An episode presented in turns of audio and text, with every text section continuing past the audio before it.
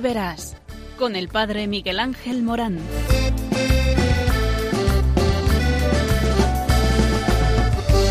Aunque sean muchas las preguntas y si te surgen tantas dudas, es verdad lo que te canto. Él te conoce desde antes, sabe tu nombre y lo que vives y lo que siempre vas buscando. Escucha dentro su llamada, verás él pasa a tu lado y tu respuesta va esperando.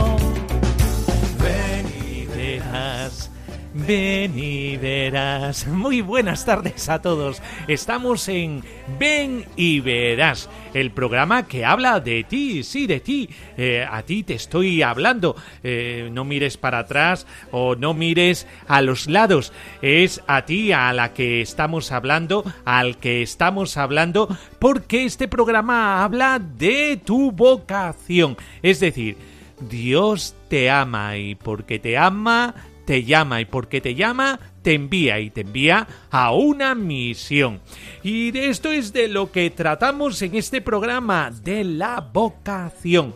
En la vocación se da un cambio, una conversión de la persona, un vuelco en su vida, pero el llamado sigue siendo el mismo construye su futuro a partir de la historia pasada, sin negarla sino asumiéndola. Así resplandece más la gracia y la misericordia. En pocas palabras, amados oyentes, podemos decir que la vocación es una obra de misericordia divina. En este sentido es impresionante el testimonio de San Pablo cuando dice, doy gracias a nuestro Señor Jesucristo porque me ha considerado digno de confianza, llamándome a su servicio. Es doctrina cierta y digna de fe que Jesucristo vino al mundo para salvar a los pecadores, y yo soy el peor de ellos. Si encontré misericordia, fue para que Jesucristo demostrara en mí toda su paciencia. Y esto de primera Timoteo 1, 12, 16 es lo que siente aquel que es llamado. Sí, tú, que te sientes el peor. Sí, tú, que muchas veces estás muy perdido. Sí, Tú, que a veces no sabes ni por dónde te vienen los tiros. Sí, tú, que andas distraído por la vida. Sí, tú, que muchas veces te has amargado tanto que has dicho y has renegado de la vida diciendo esto no merece la pena, esto es nefasto, me siento morir, ¿para qué vivir? Sí, a ti, a ti, a ti, a ti te estoy hablando. Otro aspecto esencial de la vocación es que se trata del encuentro de dos libertades, la libertad del que llama y la libertad del que responde a la llamada. Al recordar por ejemplo, a San Mateo, que Jesús lo eligió, él se levantó y lo siguió, resalta el contraste con lo que él mismo recuerda en su Evangelio a propósito de aquel joven rico a quien Jesús le dijo, ven y sígueme, y al oír estas palabras se retiró entristecido porque tenía muchos bienes. ¿Dónde está tu corazón? ¿Dónde están tus bienes? Tu corazón está libre, eh, o mejor, tu corazón se ha vaciado de tantas cosas para con la llamada, con el eco, con el eco del Señor que continuamente está contando contigo, que sí, que cuenta contigo. No te estamos mintiendo encuéntralo y encuéntralo dentro de tu corazón que te habla, que te llama, que te dirige la palabra, que Él nunca te la quita, siempre te da la palabra. Y por eso el Señor cuenta contigo. Por favor, haz silencio, desquítate de todo aquello que hace que tu corazón esté embotado y escucha el eco de la llamada del Señor. Dos libertades pero estas dos libertades pueden unirse en una sintonía, la sintonía de la vocación. De verdad, esto es para ti, aunque no te lo creas. Y te lo dice esta radio, la radio de la Virgen, que continuamente está pendiente de ti y de tu vida. Por eso, nosotros te llevamos a Cristo, como hace la Madre, haced lo que Él os diga, y allí una llamada, una llamada a vivir en la libertad de los hijos de Dios, a vivir dando sentido a la vida, a vivir desde una sonrisa de oreja a oreja a la vida, porque cuando trabajas desde Jesús para los demás, entonces todo recobra sentido. Atrévete a hacer esta mirada, atrévete a escuchar esta palabra.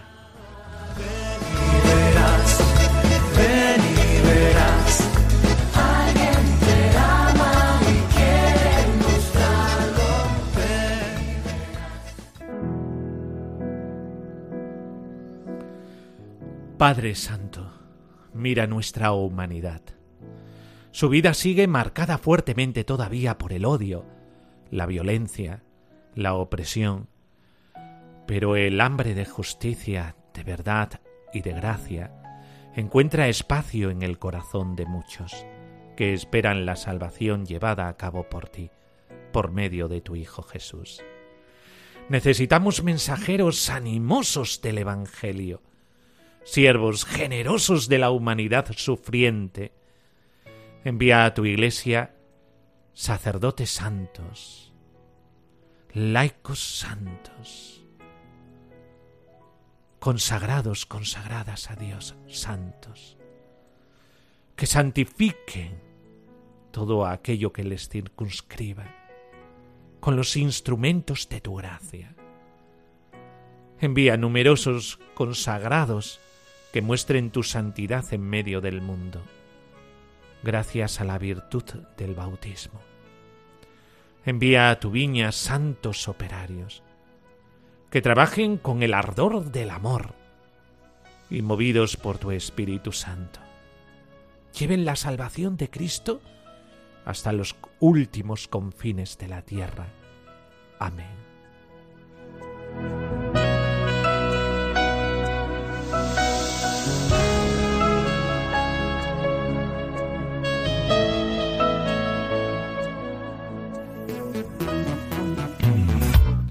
Sí, tres, tres, tres son las claves para tomar en cuenta al discernir vocación. La vocación es una llamada de Dios que implica una escucha y una respuesta por parte del ser humano, pero ¿qué se debe considerar al momento de discernir el camino que Dios tiene para cada uno?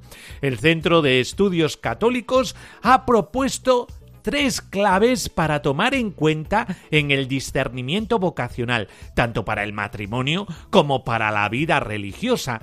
El primero, la primera clave, es el compromiso. En primer lugar, tanto el matrimonio como la vida religiosa implican un compromiso amoroso de servicio a los otros. Este compromiso no por la misma palabra compromiso que a veces es odiosa y cargante, sino por el servicio que satisface el corazón. Estar enamorado es importante, pero no suficiente, ya que la llamada al matrimonio implica una conversión de vida centrada en el cónyuge y posiblemente en los hijos que puedan venir. En el caso de la vida religiosa está implica un ya, una llamada al servicio, a la autoentrega por los otros. La segunda palabra, paciencia. Ay, lo que nos falta la paciencia, ¿verdad? Siempre lo decimos, qué paciente debemos de ser. Por otro lado, es importante considerar que el discernimiento requiere paciencia, ya que en muchos casos los noviazgos eh, pueden ser largos y la vocación religiosa necesita de tiempo para La consistencia de la vocación será probada por un tiempo. A una pareja le tomará un tiempo, quizá años, conocerse, cortejarse para tomar la decisión sobre su vocación al matrimonio. En el caso de la vocación religiosa, tomará años de seminario y formación o de noviciado, aspirantado, todo esto, antes de tomar votos de por vida. Tercera clave, mirada realista. El proceso para hacer compromisos de por vida se describe muy fácilmente y parece muy ordenado y estructurado, pero es desordenado e imperfecto en la realidad. Por eso no deberíamos buscar al cónyuge perfecto o a la comunidad perfecta. ¿Sabes por qué? Porque nunca llegaría. Incluso si encontráramos a la pareja perfecta, el matrimonio no sería perfecto después de casados. Esto te lo puede decir cualquier matrimonio. Eso está bien, es una realidad humana y así también de forma tan humana y natural debemos vivir ese proceso. El Centro de Estudios Católicos es un punto de encuentro dedicado al estudio, la reflexión y el diálogo sobre diversas realidades humanas iluminadas por la riqueza de la fe y por eso nos propone estas tres palabras, compromiso, paciencia y mirada realista.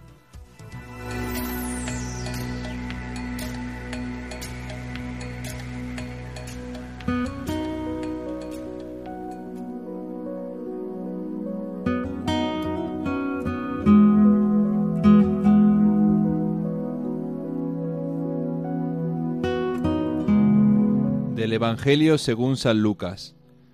Convocando a los doce les dio autoridad y poder sobre todos los demonios y para curar enfermedades, y los envió a proclamar el reino de Dios y a curar. Y les dijo, No toméis nada para el camino, ni bastón, ni alforja, ni pan, ni plata, ni tengáis dos túnicas cada uno. Cuando entréis en una casa, quedaos en ella hasta que os marchéis de allí. Y si alguno nos reciben, Salid de aquella ciudad y sacudid el polvo de vuestros pies en testimonio contra ellos. Partieron pues y recorrieron los pueblos, anunciando la buena nueva y curando por todas partes.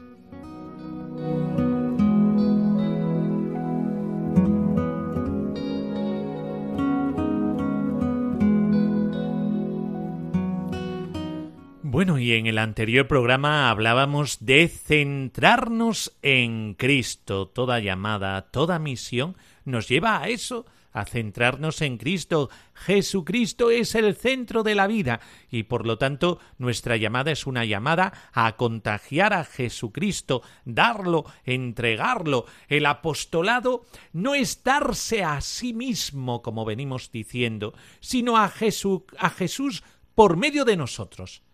Y esto solo se puede hacer transformándonos uno en él mismo, asimilando su pensamiento, sus puntos de vista, su modo de amar y de obrar. Por eso Qué importante es la oración para poder percibir todo esto, para poder contagiarse de todo esto. Por eso, lo primero de una vocación es el encuentro con Jesucristo, encontrarte con Él en la oración, si no, eh, tu apostolado estará hueco, sonará hueco.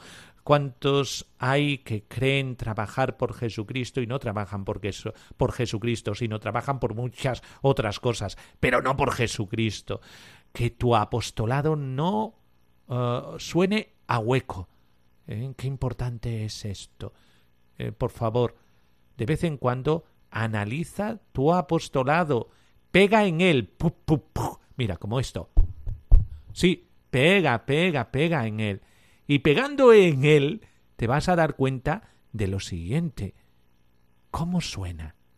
¿Suena Cristo o no? ¿Eh? porque muchas veces nos podemos despistar y hasta sin pretenderlo hacer lo que no quiere Jesucristo. Por eso, el apóstol es un testigo, y el testigo no habla por lo que ha oído decir, sino por lo que ha experimentado personalmente y se presenta a sí mismo como prueba.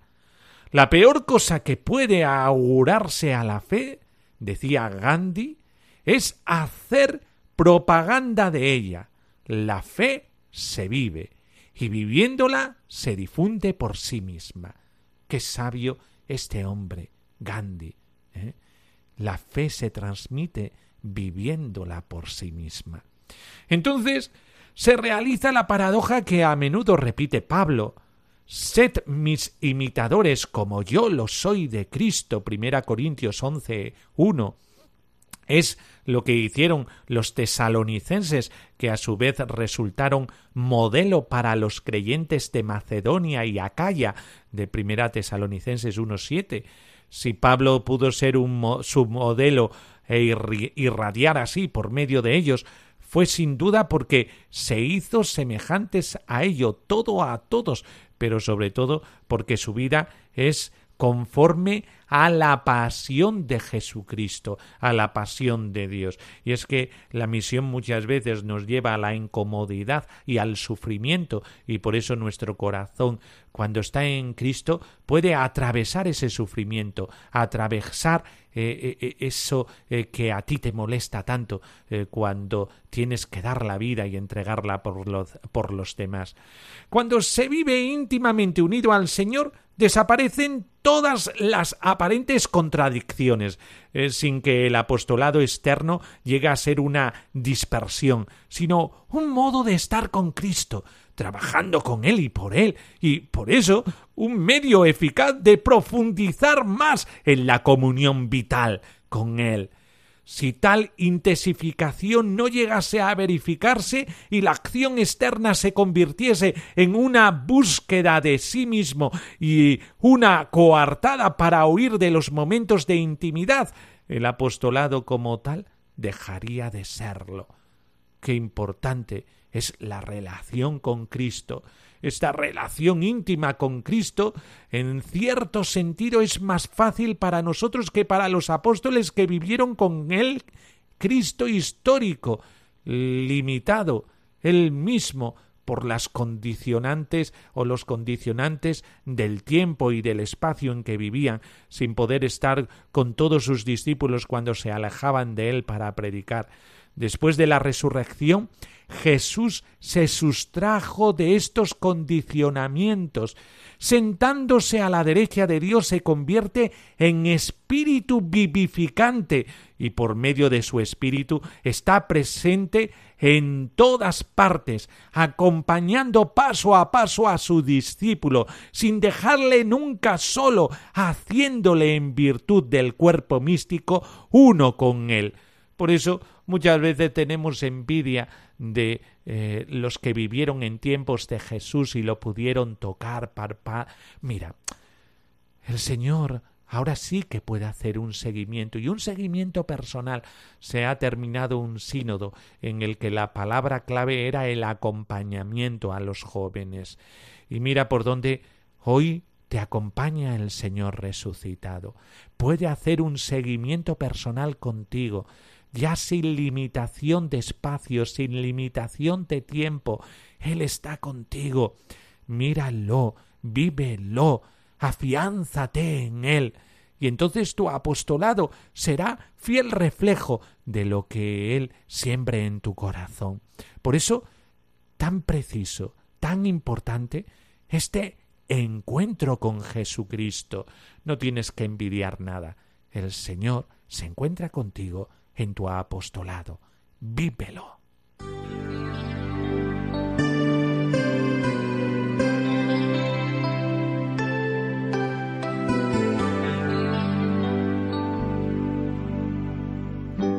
Tocaste Jesús y cerré mi puerta y me hablaste Jesús con el pan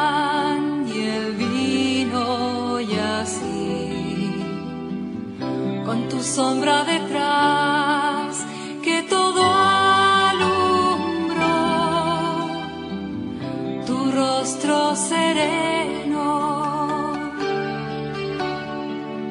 con un trozo de ayer yo te esperé en mi puerta con un montón de papel que jamás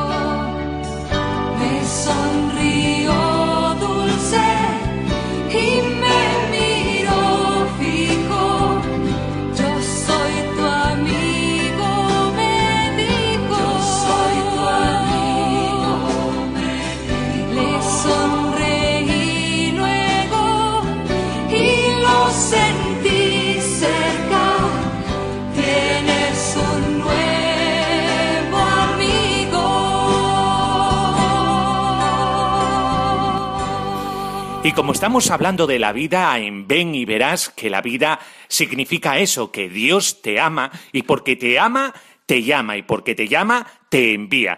Hay siempre una sección de participación y participación en un testimonio, un testimonio esta vez de familia. Por eso tiene- estamos en el estudio eh, con eh, Larry, eh, Miguel Ángel, lo que pasa que nosotros le llamamos Larry. Larry, buenas tardes. Hola, buenas tardes, Miguel Ángel, ¿qué tal? Y también Montaña, que es su mujer. Montaña, muy buenas tardes. Buenas tardes. También en nuestro estudio están dos de sus hijos, porque tienen bastantes hijos. Ahora eh, nos dirán cuántos hijos tienen y todo esto. Bueno, y tenemos a Javier y a Miriam. Muy buenas tardes, Javier. Buenas tardes. Muy buenas tardes, Miriam. Buenas tardes.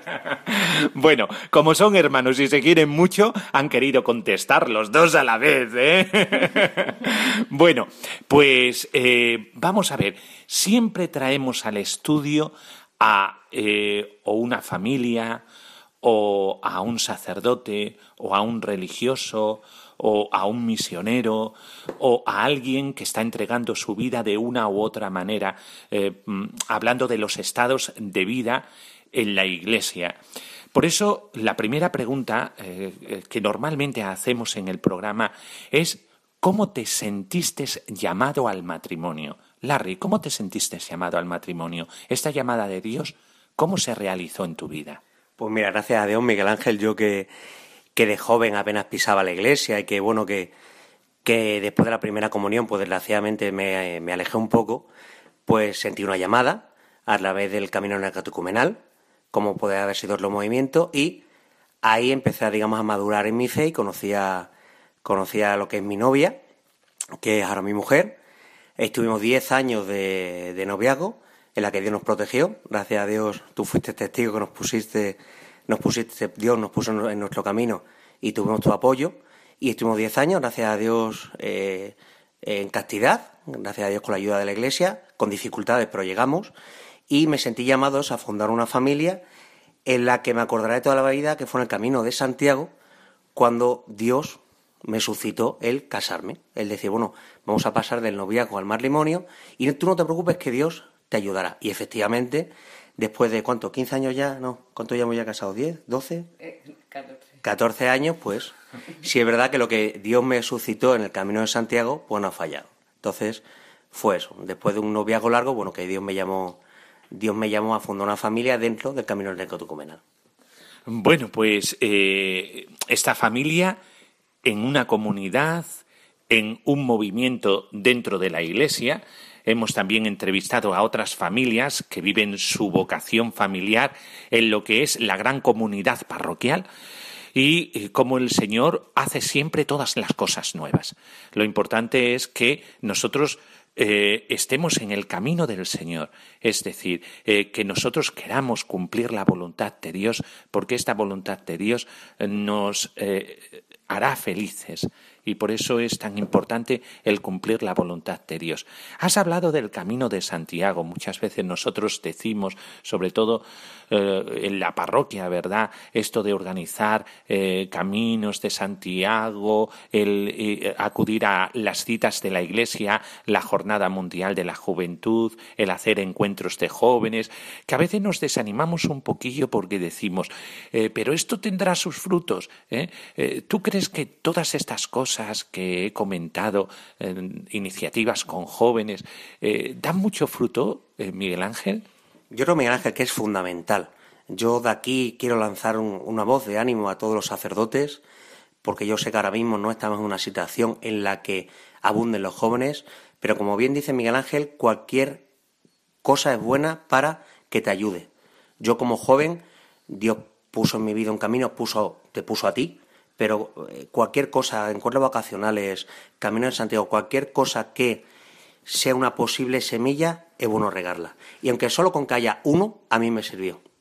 Entonces yo creo que es fundamental hacer cualquier tipo de encuentro vacacional, sea con uno, sea con dos, porque nunca sabes si esos dos les vas a ayudar. Y es fundamental. ¿Y cómo vistes eh, esa voluntad de Dios a casarte? Es decir, has dicho que oíste la voz del Señor eh, en el camino a Santiago. ¿Eso cómo se escucha? Porque cuántas veces a mí me preguntan eso, los jóvenes también, eh, aquellos que están discerniendo una vocación dentro de la iglesia, y, me dicen, pero Miguel Ángel, vamos a ver, ¿cómo se escucha al Señor? ¿Eh? Por eso es muy importante que nos digas cómo escuchaste esta llamada. Mira, sobre todo Miguel Ángel en la soledad. Y me explico. Muchas veces en tu vida no sabes qué hacer o, ser, o, no sabes a qué vocación te llama el Señor. Entonces yo recomendaría primero la oración. Dios siempre te habla a través de la oración. Porque yo, como siempre digo, si apareciera de la nada, nos pegaremos un susto de muerte y seguro que nos saldríamos corriendo. Entonces, la única forma en la que Dios te habla es a través de la oración o en la soledad. Yo, por lo menos, cuando el camino de Santiago me preguntaba muchas cosas, como os lo podéis preguntar todos qué puedo hacer, en qué puedo hacer con mi vida, qué puedo hacer. Entonces, esas preguntas que muchas veces te haces a ti mismo, sin cortaros, porque a mí me pasó, y puedo hablar en primera persona, pregúntale a Dios.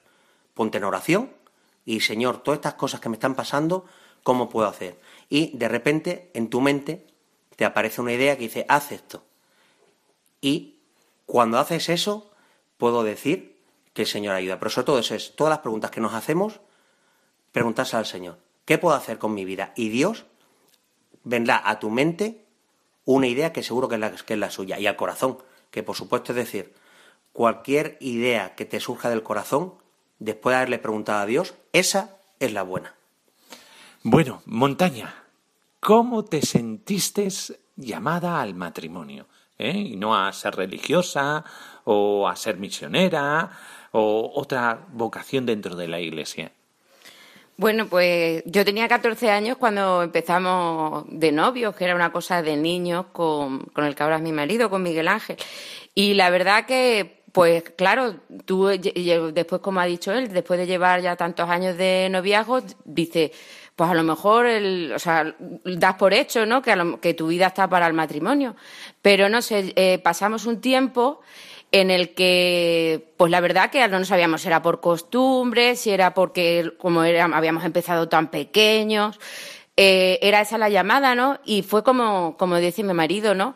Eh, nos ayudó muchísimo esa peregrinación a Santiago porque los dos fuimos diciendo, a lo mejor no tenemos que estar juntos y el Señor nos llama para otra cosa, para sacerdote, para, para religiosa, porque era eso, llevábamos tantos años juntos que es que ya no sabíamos lo que el Señor quería para nosotros, ¿no? Y es como, como ha explicado él, ¿no? Es el ponerte en oración, el sentir que, pues eso como una llamada de decir, sí, apuesta por esto. Y claro, esto no quiere decir que llegamos del Camino de Santiago y nos, eh, nos casamos, ¿no? Sino que llevaba un periodo luego también de maduración y para ver si realmente era una cosa, una llamada de Dios, era una cosa nuestra, ¿no? Y entonces, pues eso, el ir poniendo todo en manos de Dios, porque yo no tenía trabajo, mi marido tampoco tenía trabajo, y decir, vamos a poner una fecha y si Dios no quiere que nosotros nos casemos, pues Él nos la defenderá. Y pues mm, le salió un trabajo a mi marido, eh, fuimos poniendo todo, fuimos, pusimos la, la, fecha, todo siempre, siempre bajo la oración y con tu asesoría espiritual. y, hasta aquí hemos llegado, con cinco niños y dos en el cielo, y pues aquí, estamos. cinco niños. Eh, vamos a ver, esto de tener tanta familia, familia numerosa, eh, nosotros vemos tantos matrimonios, incluso matrimonios que están en la iglesia, ¿verdad? Que no tienen tantos niños. ¿eh? Eh, son dones de Dios, ¿verdad? Los niños son un don de Dios para la familia. ¿eh? Vosotros, eh, ¿cómo estáis abiertos a la vida? Pues sí, estamos abiertos a la vida, porque desde luego por mis fuerzas y mis ganas eh, tendría uno y si acaso, para sentirme realizada y punto, ¿no? Como se suele decir. Porque hoy en día sabemos cómo están las cosas. Yo entiendo perfectamente las personas que a lo, que a lo mejor no pueden, no quieren tener más hijos porque dices es que no puedo con trabajo y tal. Pero la verdad que si pones a Dios en medio de tu vida se puede porque nosotros los dos trabajando, encima trabajando fuera, y mantener una familia de cinco, con cinco niños, pues el Señor te da la fuerza y no sabes cómo, pero aquí estamos los siete, que, pues eso, pero siempre con la ayuda de Dios. Desde luego, con la, en nuestras fuerzas no está, porque ni nos lo ponen fácil a la hora de conciliación laboral y familiar, ni, ni nada de eso. Y, bueno, aparte que no somos ni superhéroes, ni super, ni supermujer, ni superhombre, ¿no? Para poder llevar esto a cabo. Y la verdad que es que es eso, es ponerte en manos de Dios y que Dios, no sabemos cómo, pero hasta ahora, pues nos va llevando. Y, y nuestra vida es así. Entonces tenemos que estar abiertos a la vida porque si Él nos va ayudando con cinco, pues nos ayudará si con seis, si con siete, o si nos quedamos solamente con, con los que tenemos, ¿no? Si a lo mejor ya no nos regala más. La transmisión de la fe, Miguel Ángel, ¿cómo la vivís en familia? Eh, porque es muy importante transmitir a los niños ese encuentro con Jesucristo y no solamente el encuentro con Jesucristo, sino también el, estilo de vida del Señor. Y en familia esto es muy importante. Eh, Miguel Ángel, ¿cómo hacéis la transmisión de la fe? Pues la hacemos fundamentalmente los domingos, porque nosotros los, eh, los domingos es el día destinado a hacer los rezos de por la mañana, en la que nos sentamos, leemos los salmos, eh, leemos el Evangelio y ese Evangelio se lo explicamos a nuestros hijos. ¿Por qué? No por hacer una moralina, sino que ahora que tengo todas las edades comprendidas, desde que el mayor tiene 12 al pequeño tiene 2, yo creo que la mejor transmisión que le podemos hacer a nuestros hijos es nuestra fe yo ahora mismo que mi hijo mayor ya está en la preadolescencia y la que, bueno, ya va tocando ciertas, ciertas cosas de adultos, pues te pones a pensar que dices, o le transmites algo que se pueda apoyar, o, como nos pasa a cualquier persona, eh, el de los cuernos, como lo digo cariñosamente, las tentaciones que existen, pues nos pueden, nos pueden desbordar. Entonces, fundamentalmente los domingos, con la, con la oración de, de, de rezos de laudes y sobre todo después eh, actuando como a ti te gustaría que, te, que no te hicieran a ti, es decir, pues todos los valores que la Iglesia nos transmite, pues transmitírselo a eso en modo práctico, es decir, no una teoría diciendo no robes porque Dios te, Dios te castiga, no, oye, no robes por, por porque el porque el Señor, ¿sabes? Eh, no le gusta o sabes, pero en la práctica, y sobre todo también por las noches, pues hacemos una serie de oraciones, dando gracias a Dios por el día que hemos tenido, o pidiendo por, por nuestros familiares o nuestros amigos, es decir, siempre, siempre tener por lo menos una vez al día un encuentro con el Señor. Y este encuentro con el Señor en la familia, que el Señor quiso encarnarse, tener una familia, eh, vivir en la familia de Nazaret, en sencillez, en alabanza, en humildad. Y esto es lo que intentan transmitir a los niños. Por eso, Javier, eh, Javier, eh, eh, eh, estás en un cole, ¿no, Javier? Sí. ¿En qué cole estás? En San José. En San José de Cáceres. ¿Y ese cole es religioso? Sí. ¿lo, ¿lo, llevan monjas? Sí. ¿Y, ¿Y qué tal estás en él? Muy bien. Muy bien. ¿Te gusta mucho tu colegio? Sí. ¿Y, ¿Y qué os dicen del Señor y todo esto? Pues que es un Dios y que es nuestro Padre y que hay que darle gracias por todo lo que nos dan. Oh, qué bien, qué alegría, ese amor gratuito y generoso eh, del Señor. Eh, ¿Cómo vives eh, tu fe, Javier, en la familia? Eh, ¿Qué hacéis en la familia para hablar con el Señor? ¿Qué hacéis para hablar con el Señor? Pues en la oración, cuando rezamos los domingos o por las noches, cada día. Entonces, entonces eh, ta- también eh, lo recordáis en otros momentos, ¿verdad? Sí, en la hora de comer, en la de cenar, en cada comida. Anda, es decir, que continuamente estáis mencionando al Señor, ¿verdad? Sí, Eh, eh, Jesús es tu amigo. sí. ¿Es buen amigo o regular? Buen amigo porque él te ayuda y cada vez que le pides algo se te cumple. Eh, qué bueno, Dios mío de mi vida. Si es que Dios te quiere muchísimo, Javier. ¿eh? Miriam, eh, Miriam, eh, ¿tú también estás en otro cole o en el mismo cole? En el mismo. Anda, en el Colegio San José de Cáceres. Este colegio es un colegio religioso, ¿verdad? Sí. y velan para que todos vosotros eh, pues eh, tengáis fe. Eh, ¿Qué cosas hacéis en el colegio para que os encontréis con el Señor? Bueno, pues cada mañana en el colegio, nada más llegar, rezamos con los profesores y hay mm, la fecha que nos marcan, en mayo, eh, todas las mañanas le rezamos a la, a la Virgen. Y, y también en los tiempos fuertes, ¿no? En Adviento, en Cuaresma, ¿qué hacéis? Bueno, pues va un cura al colegio y nos hace una misa. Anda, qué bien. También os confesáis allí, ¿no? Sí, Es decir, que velan también por vuestra vida espiritual y para que todos vosotros os encontréis eh, con el Señor de la bondad, de la misericordia, de la gracia, de la amistad, ¿verdad, Miriam? sí, Qué, qué bueno. ¿Te gusta tu colegio? Sí. Qué bien. ¿Y nos podrías contar alguna anécdota de la familia, algo gracioso que os haya pasado, alguna cosa? ¿Eh? ¿Eh, Miriam? Pues cuando vamos, cuando vamos por la calle hay a veces mm, mucha gente que nos dice, madre mía, mm, nos dicen a mi padre, son todos tuyos. Eso vamos, casi siempre cuando salimos a la calle. ¿Te gusta, eh, ¿te gusta vivir en una familia eh, numerosa? Sí, ¿Te gusta tener muchos hermanos? sí, Aquí es muy entretenido, ¿verdad? Sí, porque en ningún momento paras de jugar. Esto es como un cole en pequeño, ¿verdad? Sí, Bueno, Miriam, eh, entonces, ¿estás contenta de ser hija de estos padres? muy contenta. ¡Qué alegría! Javier, ¿te gusta vivir en una familia cristiana? Sí. ¿Qué es lo mejor de una familia cristiana para ti? Pues que eh, cuando le pidas ayuda a Dios siempre te lo concede y en familia los rezos se hacen más fáciles.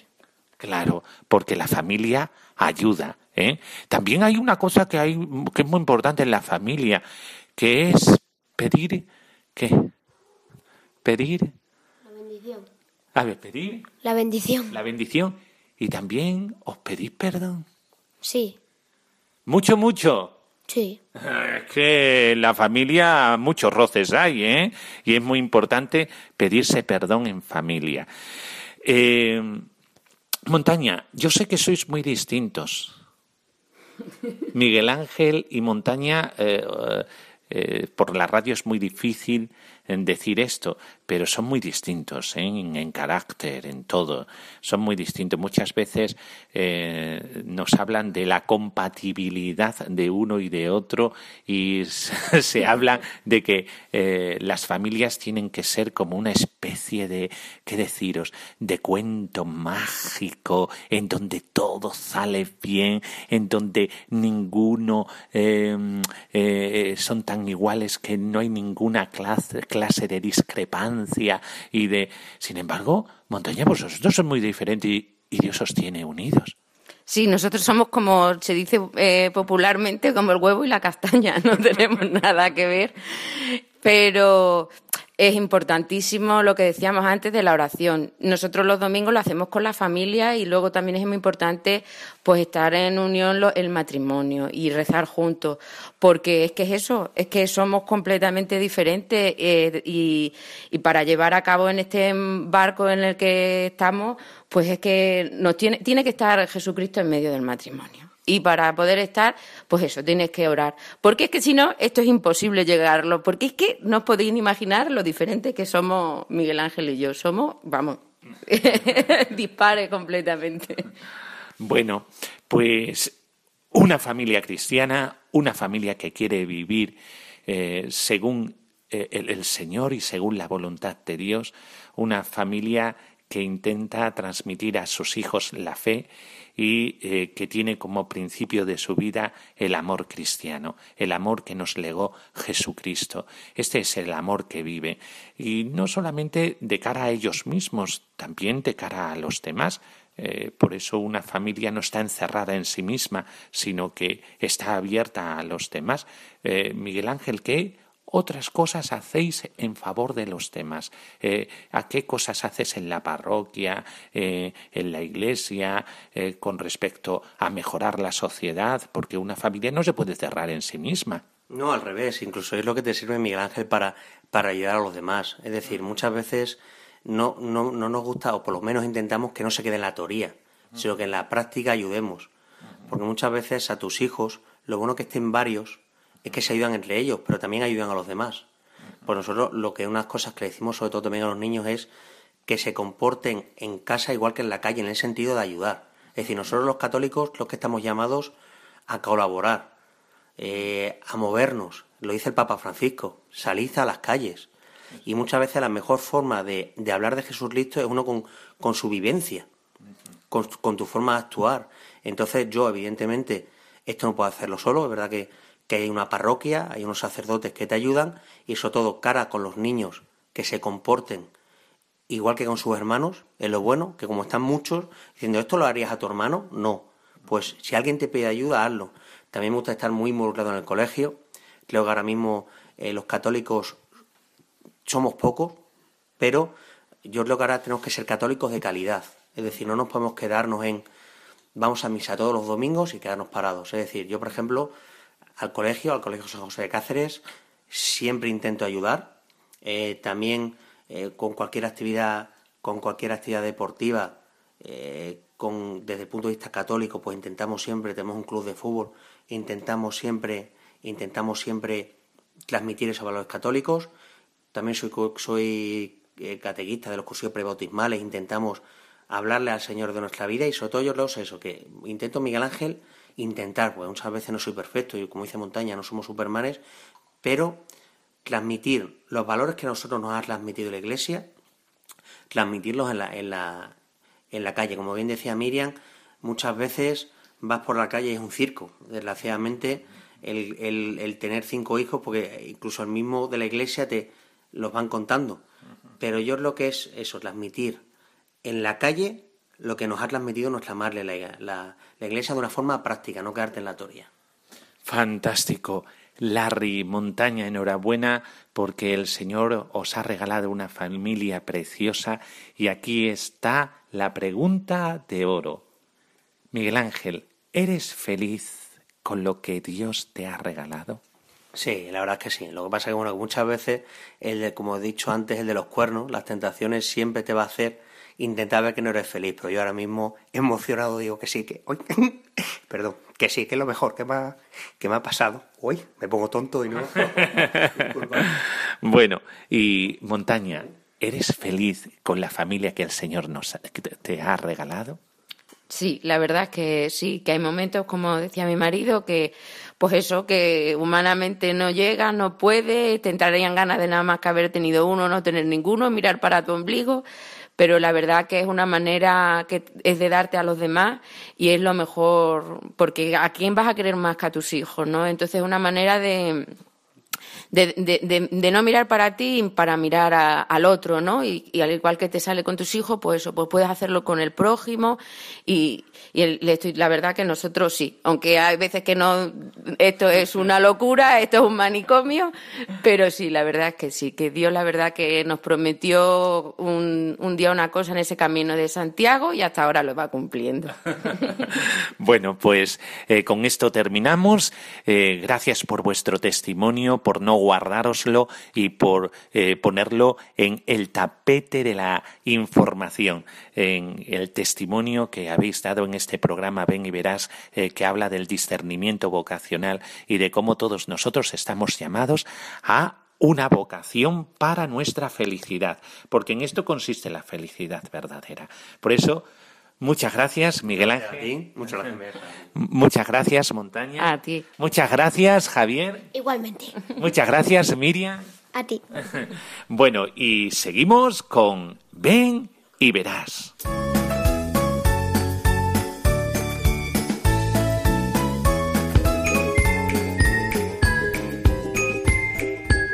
También queremos oír a los peques de la casa, los protagonistas de la casa. Y es que todos los niños quieren ser algo de mayor. Es algo que está en los genes nuestros. Todos queremos hacer algo. Todos queremos ser algo de mayor. Por eso eh, podéis mandarnos unos audios de sonido grabando a los niños y enviándolos al correo electrónico.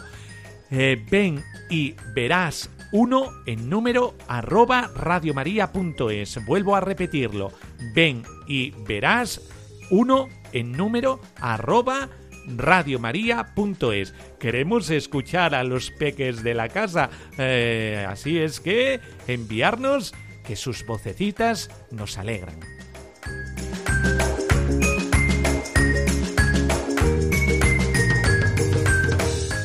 Hola, buenas tardes. ¿Cómo te llamas? Jorge, ¿Y cuántos años tienes? 8. ¿Qué te gustaría ser de mayor? Astronauta. Hola, ¿cómo te llamas? Rubén, ¿Y cuántos años tienes? 8. Eh, ¿Qué te gustaría ser de mayor? Policía y, y futbolista. Eh, ¿Cómo te llamas? Carlos, ¿Qué edad tienes? 8. ¿Y qué te gustaría ser de mayor? Futbolista. Hola, ¿cómo te llamas? Rodrigo, ¿Cuántos años tienes? 7. ¿Y qué te gustaría ser de mayor? Cura.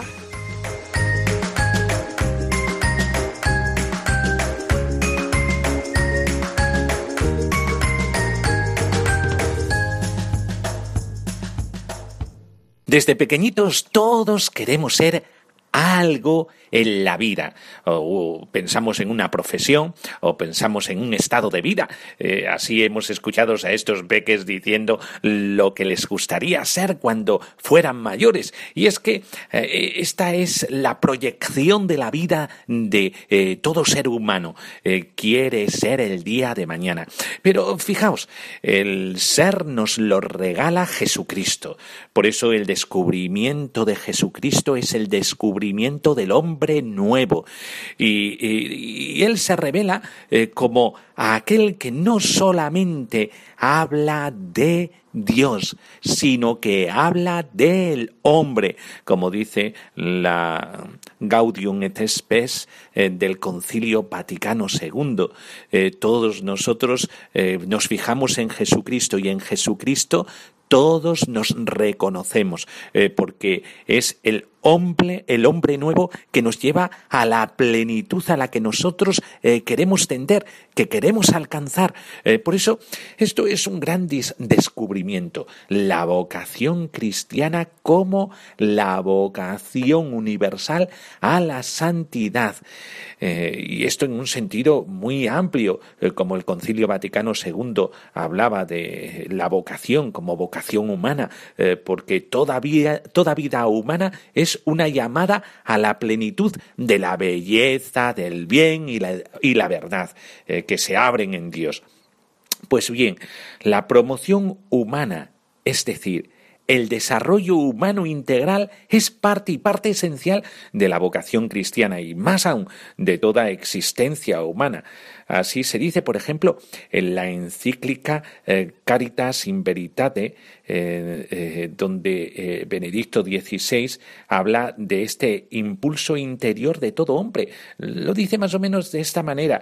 Todos los hombres perciben el impulso interior de amar de manera auténtica, amor y verdad, nunca los abandonan completamente, porque son la vocación que Dios ha puesto en el corazón y en la mente de cada ser humano.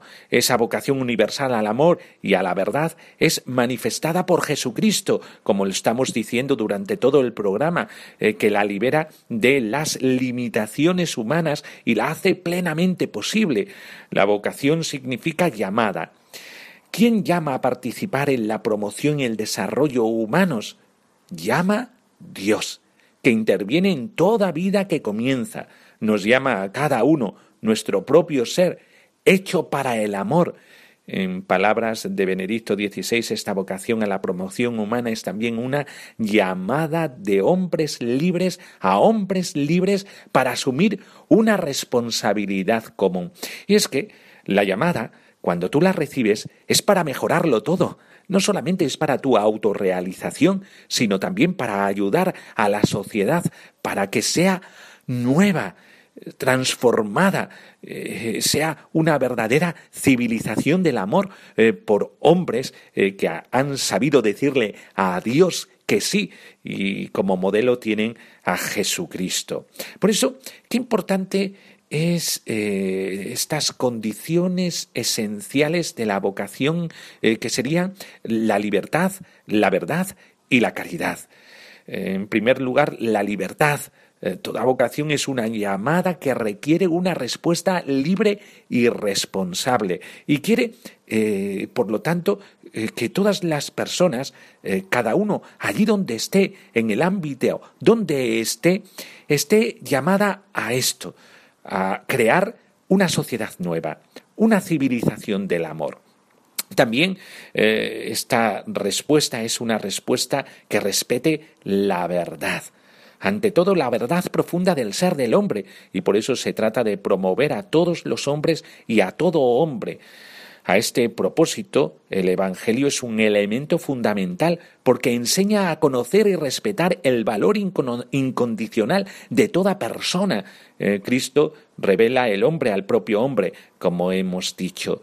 Y finalmente, la visión del desarrollo como vocación comporta que su centro sea la caridad, y todos estamos llamados, como decía Pablo VI, a ser samaritanos, los nuevos samaritanos, una iglesia samaritana eh, que, como eh, dice el Papa Francisco, necesitamos esto, un hospital de campaña que cure las heridas de este tiempo y todos estamos llamados a ese amor que cura las heridas de todos aquellos eh, que necesitan de respuestas, que necesitan de sentido de la vida, que necesitan saber que todo merece ser vivido desde el Señor.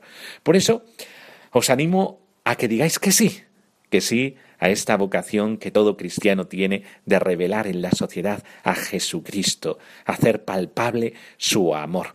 Pues me despido con la bendición, como siempre, la bendición de Dios Todopoderoso, Padre, Hijo y Espíritu Santo descienda sobre vosotros. Amén. Hasta el próximo día, aquí en Radio María, en el programa Ven y verás.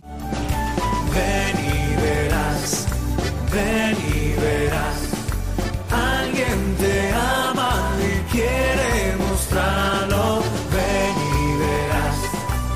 Ven y verás con el padre Miguel Ángel Morán.